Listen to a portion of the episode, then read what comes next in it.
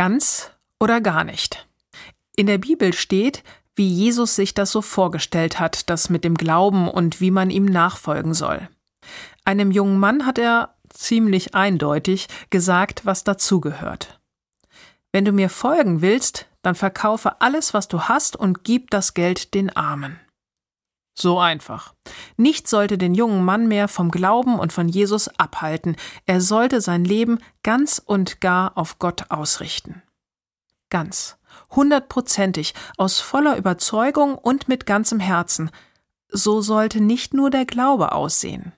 So sollte es überhaupt im Leben sein, in der Beziehung und in der Familie, bei der Arbeit und bei den Hobbys.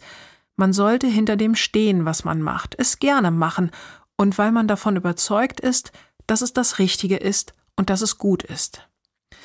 Und das heißt jetzt nicht, dass es keine Durststrecken im Leben oder auch im Glauben gäbe. Natürlich gibt es Momente des Zweifelns und Zeiten, an denen man Halt machen und sich überlegen sollte, ob das jetzt wirklich der richtige Weg ist. Natürlich mache ich Fehler und ich irre mich und muss umkehren und neu und anders wieder anfangen. All das gehört auch zum Leben dazu.